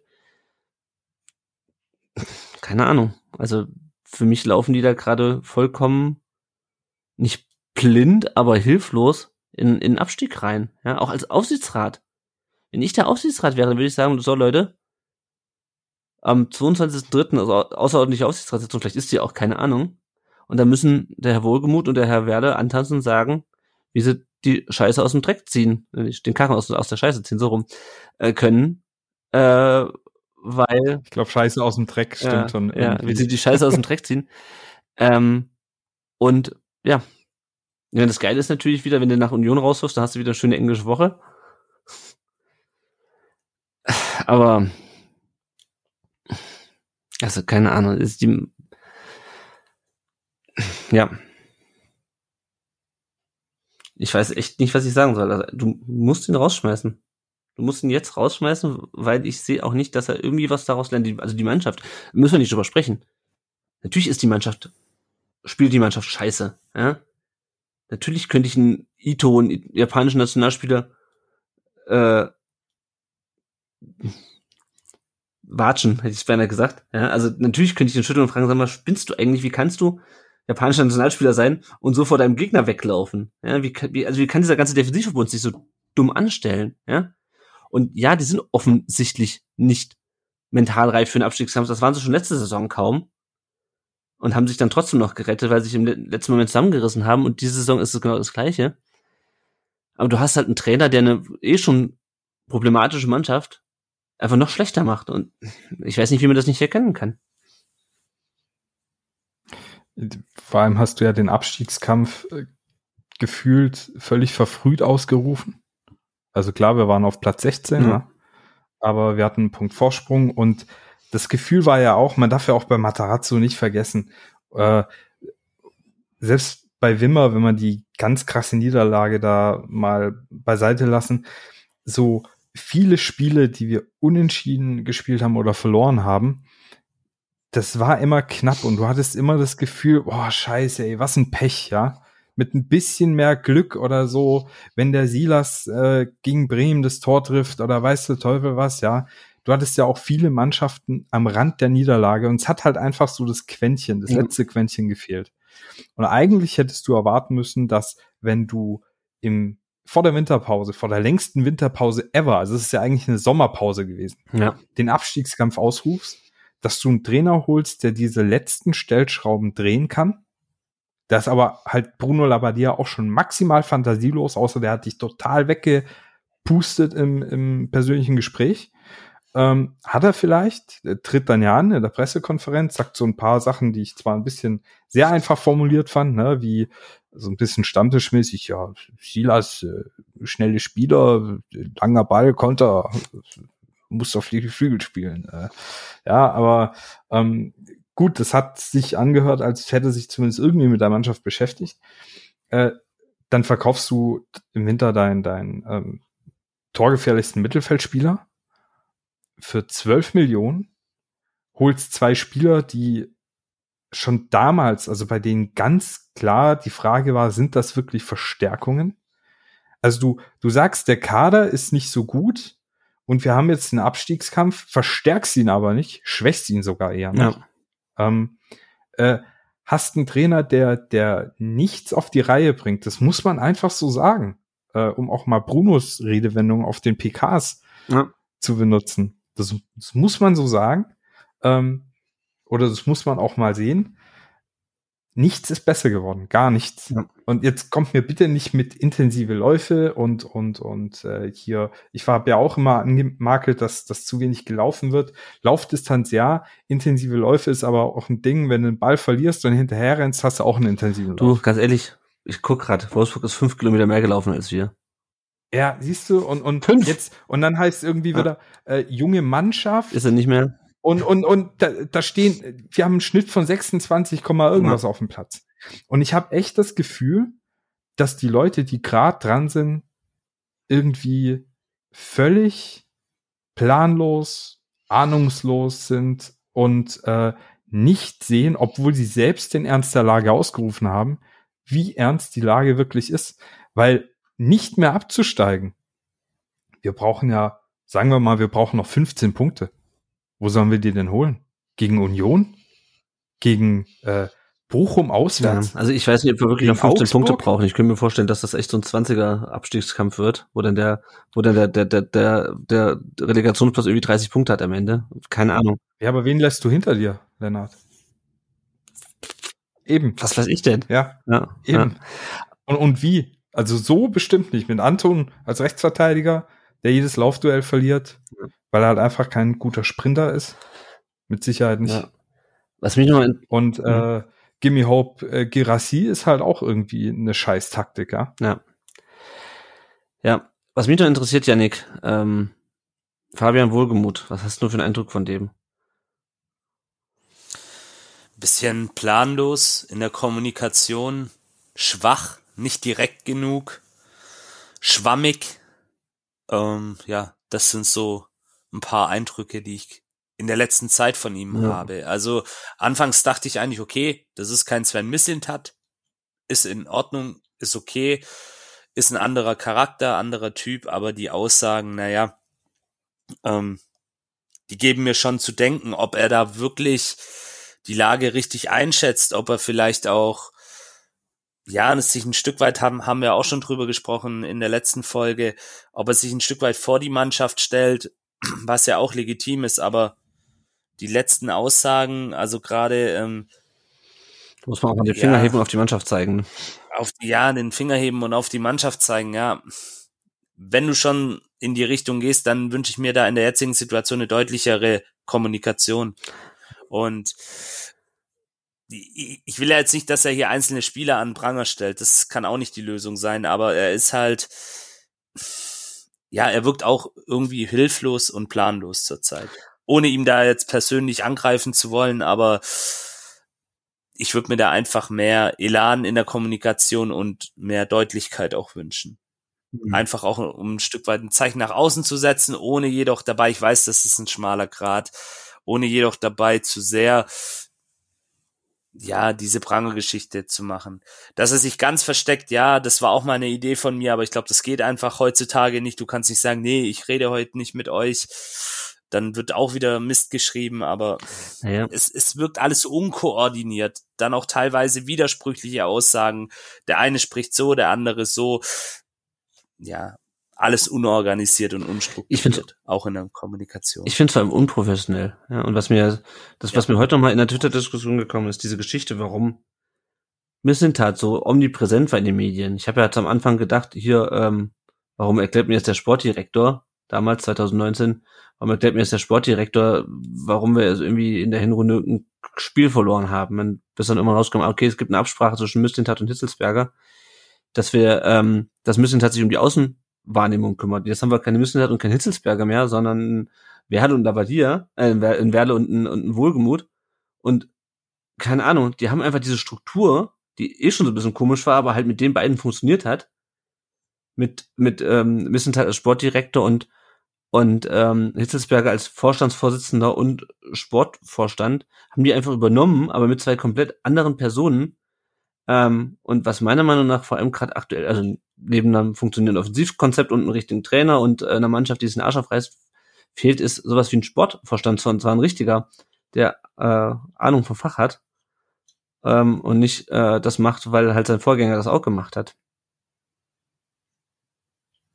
Also, ja, es, es ist schwierig. Also wie du schon sagst, unprofessionell und es fehlt auch Authentizität in, in den Aussagen von beiden. Mhm. Also das hattest du bei Hitzelsberger, bei Misslintat sind, wie gesagt, zwei andere Charaktere natürlich auch, aber ja, schwierig.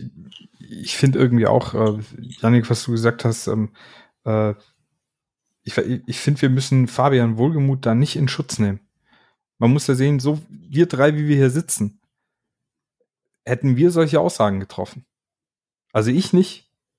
Ja. Ich würde nicht, wenn, also ich würde erstmal meinen Trainer sagen, Alter, was bist denn du für einer, dass du nach dem Spiel das verloren geht, dass die ganze Mannschaft verliert, dass du einzelne Spieler rauspickst, dass du immer wieder einzelne junge Spieler rauspickst und die irgendwie an den Pranger stellst, über die Medien lanciert?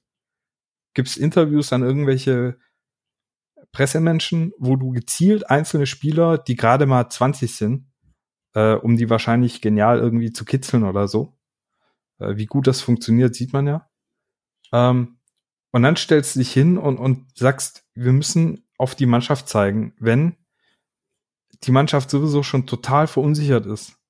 Also mir kann ja keiner erzählen, dass er wirklich glaubt, äh, von den ganzen Leuten, die jetzt sagen, ja, der Kader ist so scheiße. Der Kader ist unstrukturiert, ohne Frage. Aber mir kann doch keiner erzählen, dass das ein Kader für Platz 18 ist. Nö, natürlich nicht. Never ever.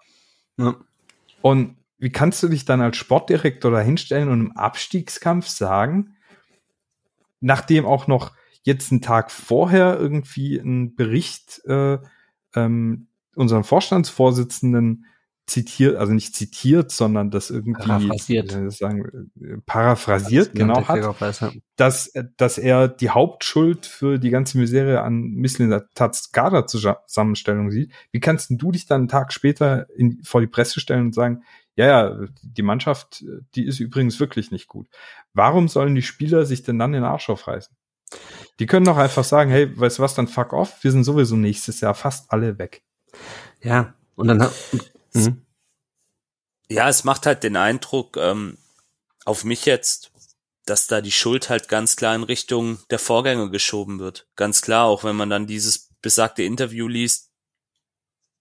Man will so ein Stück weit den Druck von sich selber nehmen und sagen, ja, wir müssen jetzt halt mit dem arbeiten, was uns unsere Vorgänger hier hinterlassen haben, diesen Scherbenhaufen. Ich, das wurde jetzt nicht so gesagt, aber so interpretiere ich das, diesen Scherbenhaufen von Mannschaft und damit versuchen wir jetzt das Beste rauszuholen.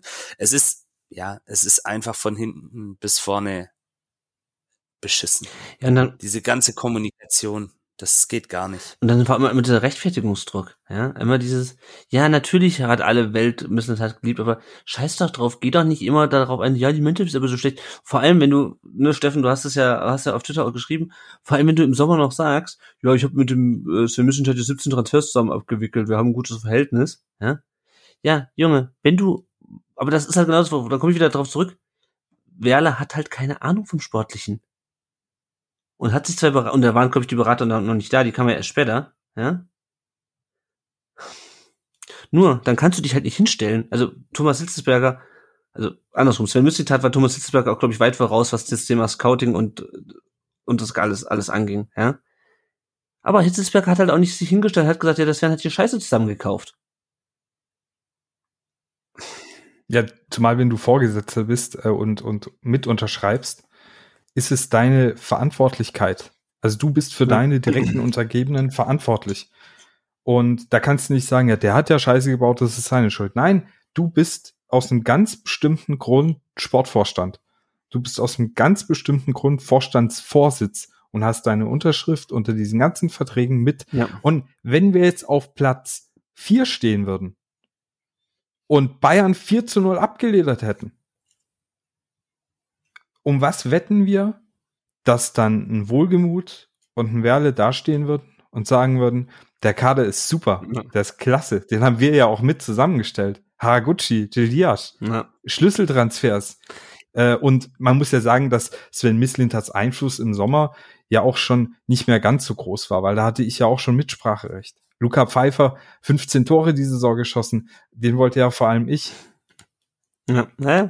Also, ja, das passt hinten und vorne nicht. Und äh, Yannick, was du auch gesagt hast, dieses, diese Schuldzuweisungen, das, das zeigt für mich ganz klar, dass es gerade nicht mehr darum geht, den VfB vor dem Abstieg zu bewahren, sondern vor allem beim Abstieg sich selbst mit möglichst heiler Haut zu retten. Und das kann es halt echt nicht sein, weil du kannst nicht jedes Mal sagen, es geht um den VfB.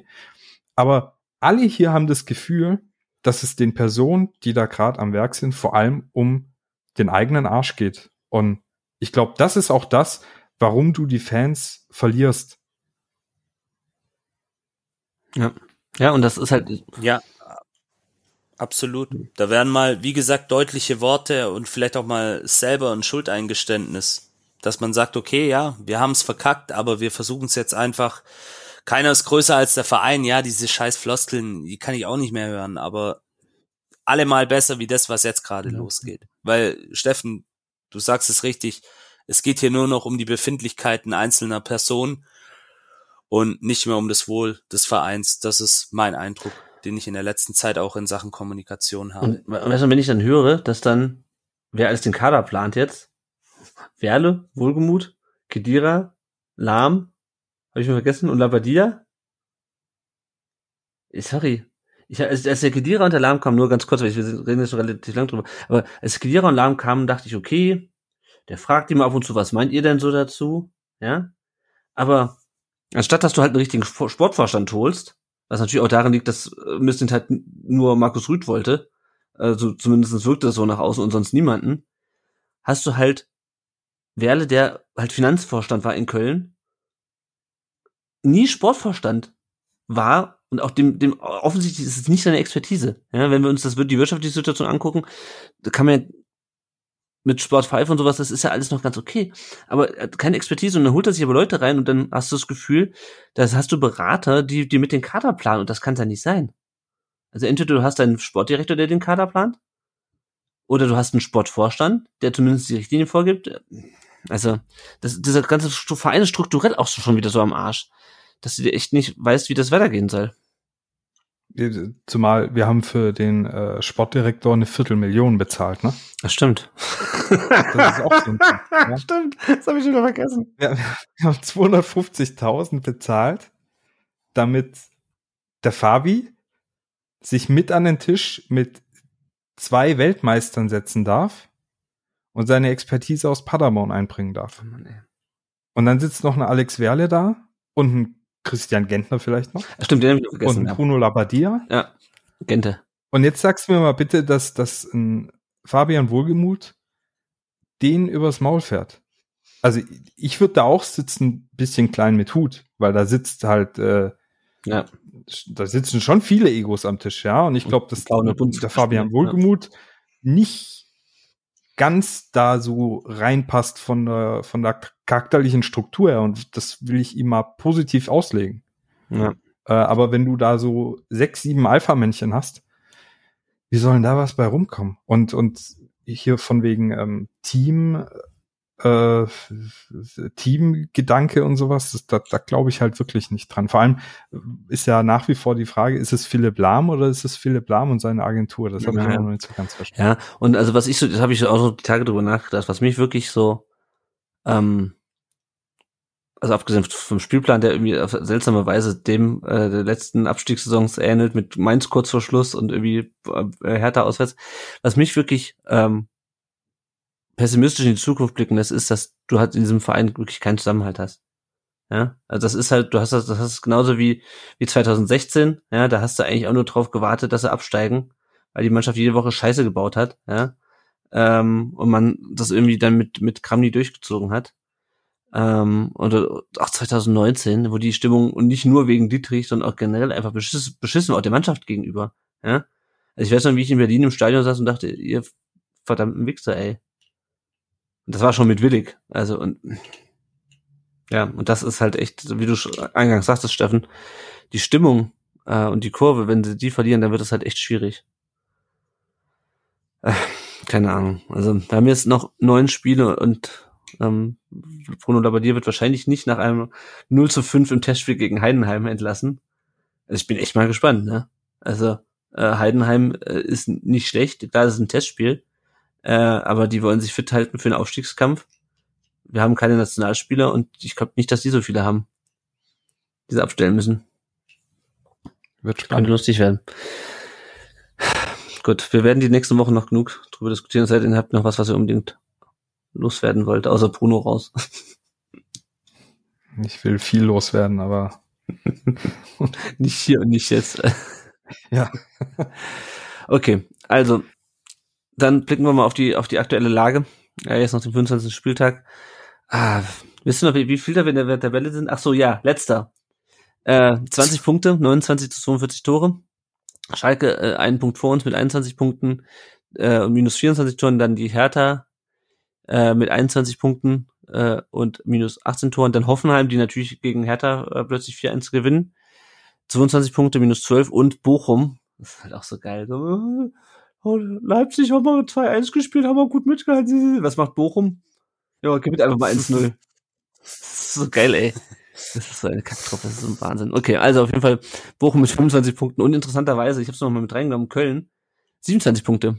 Köln ist nur noch fünf Punkte vom äh, Relegation, nee, vom, ist das der Relegationsplatz Hoffenheim? Nee, das wäre härter. Okay, auf jeden Fall ist Köln ist nur noch sechs Punkte vom Relegationsplatz weg. Ich bin mal gespannt, wie das weitergeht. Deswegen habe ich sie nochmal mit reingenommen. Jetzt ist erstmal Länderspielpause, wie ihr vielleicht schon mitbekommen habt. Dann geht es am 1. April zu Union Berlin, dann gibt es das Pokalspiel in Nürnberg, vielleicht einer der wenigen Lichtblicke der nächsten Wochen und dann geht's am Ostersonntag um 17.30 Uhr nach Bochum. Kurz zur Union, die sind Tabellendritter mit 48 Punkten, 38 zu 28 Tore, äh, haben in der Liga zuletzt gegen Frankfurt gewonnen mit 2 zu 0 nach zuvor vier sieglosen Spielen in Folge, äh, haben aber auch nur gegen die Bayern verloren in dieser Zeit. Stehen noch im Pokalviertelfinale interessanterweise auch gegen die Eintracht. Äh, bester Torschütze Geraldo Becker mit sieben Toren und die Ex-VfBler kennt ja auch alle. Das sind Timo Baumgartel und Sammy, äh, genau nicht Sammy, Rani Kidira äh, aber Sammy ist ja auch manchmal in, in, in Berlin, wie man gesehen hat. Janik. Was ist dein Gefühl? Also es ist natürlich noch vorhin, wir wissen, wissen nicht, wer sich bis dahin noch verletzt bei denen oder bei uns oder welche, welche mut krassen Motivationsreden Bruno Labbadia noch aus dem Hut zaubert. Äh, was erwartest du für ein Spiel und erwartest du, dass Bruno Labbadia danach noch Trainer ist? Also was erwarte ich für ein Spiel? Natürlich ein schweres Spiel. Ist ja kein Geheimnis, in der alten Försterei zu spielen. Das ist für die meisten Bundesliga-Teams maximal unangenehm, weil Union einfach eine Truppe ist, die sehr kampfbetont spielt, die aber auch mittlerweile eine spielerische Anlage hat, wie ich finde. Ich weiß, da streiten sich die Geister, aber umsonst stehen die nicht so weit oben in der Tabelle und können sich konstant auch da oben halten. Also irgendwas machen sie auf jeden Fall richtig in Ostberlin. Das ist ganz klar. Und da kann man auch als VfB-Fan ähm, neidlos anerkennen, dass da gute Arbeit geleistet wird. Was mich bei Union immer wieder beeindruckt, ist dieses Kollektiv. Das, was bei uns gerade nicht gegeben ist. Die haben zwar mittlerweile auch sehr viel individuelle Qualität im Kader, aber halten auch einfach als Mannschaft immer dagegen, kämpfen, zerreißen sich und eben die alte Försterei, Lennart und ich waren damals in der Relegation.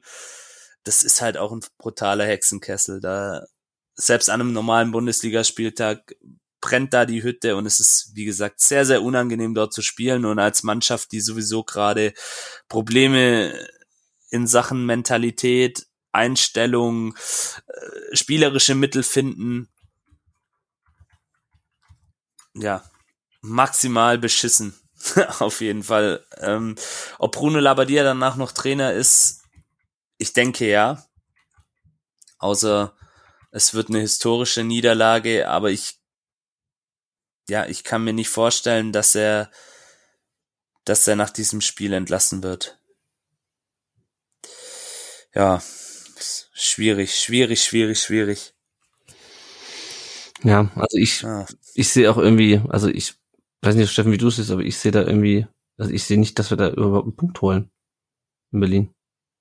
Äh, was, was Janik ja gesagt hat, ist ja, ist ja richtig. Union ist eine brutal starke Truppe.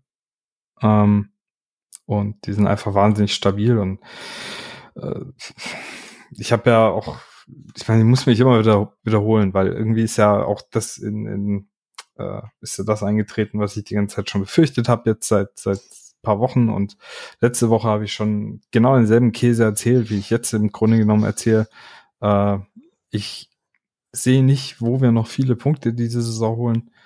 Ähm, gegen Union in Berlin, ich, keine Ahnung, ey, ich, ich sehe da nicht viel Chance. Äh, die sind die reifere Mannschaft, die sind die bessere Mannschaft. Die sind eine Mannschaft, die haben den besseren Trainer. Ähm, und wenn du jetzt fragst, wie, wie das mit Bruno weitergeht, also ich schätze mal, gegen Union kriegen wir auf den Sack. Ähm, gegen Nürnberg im, im DFB-Pokal-Viertelfinale wird auch spannend, aber ist ja immerhin Viertelfinale, ne? Äh, in Bochum danach, keine Ahnung, also Bochum kratzt und beißt halt auch und die haben auch richtig viele Typen in der Mannschaft, die einfach Abstiegskampf auch irgendwie leben. Ja, und dann kommt schon Dortmund und Augsburg. Ja, das und ist es halt. Und spätestens, du musst eigentlich spätestens nach Bochum entlassen, wenn es bis dahin schief gehen sollte. Ich, ich, ich könnte mir halt auch vorstellen, dass das der Fall ist. Weil ich sehe nicht, äh, wie wir aus den nächsten drei Spielen inklusive Pokal mehr als äh, einmal ein Unentschieden rausholen. Ja. Ich sehe es gerade einfach nicht. Ich sehe nicht, ich, ich sehe keinen Lichtblick. Dafür müsste sich zu viel ändern und die handelnden Personen müssten zu viel in ihrer Art und Weise ändern, dass ich denke, okay, da geht jetzt gegen Bochum was. Äh, klar, Bochum kann auch immer einen Tag erwischen, der dann scheiße ist. Bei Union schließe ich das aber aus. Ja, ich, genau, das ist es nämlich. Gut, wir hoffen mal, dass Seru Gerassi dann wieder spielen kann ähm, für uns und sich äh, ja, keine Ahnung, zumindest eingewechselt wird und sich das nicht im Flieger noch irgendwie die Beine wieder kaputt macht. Wir gucken auf unser Tippspiel. Da führt nach dem letzten Spieltag der JR mit 319 Punkten vor Power Schwabe mit 308 und Goto mit 8 mit 307. So, wenn ihr uns nicht finanziell unterstützen könnt oder wollt, dann könnt ihr uns auch gerne Rezension da lassen auf Apple Podcasts äh, oder eine Bewertung bei Spotify. Und äh, wenn ihr ganz ähm, offen unterwegs seid, dann fahrt doch nach Berlin, nach Köpenick, ertragt dieses Spiel und erzählt den Leuten neben euch im Blog, dass es einen Podcast und einen Blog namens Rund um den Brustring gibt. Das hilft, dass andere Leute uns leichter finden. So, wir blicken nochmal auf unsere anderen Mannschaften und auf unsere Leihspieler. Die äh, VfB Frauen sind in die Rückrunde gestartet mit einem 1 zu 1 gegen den SC Sand 2, den Tabellensechsten. Das Tor des Tages hat Anja Zelensky geschossen. Der VfB ist zweite von 14 Mannschaften, äh, hat vier Punkte Rückstand, glaube ich, auf den Tabellenführer und ist auch ein Spiel weniger. Äh, es bleibt auf jeden Fall eng da oben an der Tabellenspitze der Oberliga Baden-Württemberg. Und wenn ihr regelmäßig auf dem Laufenden bleiben wollt, was die Frauenmannschaft des VfB angeht, dann empfehle ich weiterhin den Podcast Brustring Frauen. Die haben eine wöchentliche wöchentliche Wochenschau logischerweise Folge, äh, die sie aufnehmen, wo äh, genau das, was wir hier machen, auch noch ein bisschen ausführlicher gemacht wird, nämlich die aktuellen Ergebnisse auch der anderen Mannschaften, der anderen Fraumannschaften, nochmal drauf eingegangen wird. Der VfB 2 ist mit einem 1 zu 2 beim FSV Frankfurt, äh, ich weiß nicht, gestartet sind nicht in die Rückrunde, aber die haben auf jeden Fall beim FSV Frankfurt verloren. Thomas Casanaras lief am Samstag in Frankfurt-Bornheim rum, statt in, äh, in Stuttgart-Bad Cannstatt. Könnte man ja auch mal probieren davon, ne? so Mittelstürmer, aber gut. Schoss auf jeden Fall ähm, sein zweites äh, Regionalligator in dieser Saison. Der VfB ist das achte von 18 Mannschaften und spielen am äh, kommenden Samstag, dann am 25. gegen die SGV Freiberg. Die U19 und die U17 haben ihre Saisons ja schon beendet. Die spielen jetzt diese komische Sonderspielrunde. Das hat aber eher Freundschaftscharakter, Freundschaftsspielcharakter wohl. Das geht jetzt auch am kommenden Wochenende los. Unsere Leihspieler. Momo Sissé war nicht im Kader, als Wiesla Krakau gegen Skra Czenchochau 13 gewonnen hat. Wiesla Krakau ist das Dritter der ersten Liga.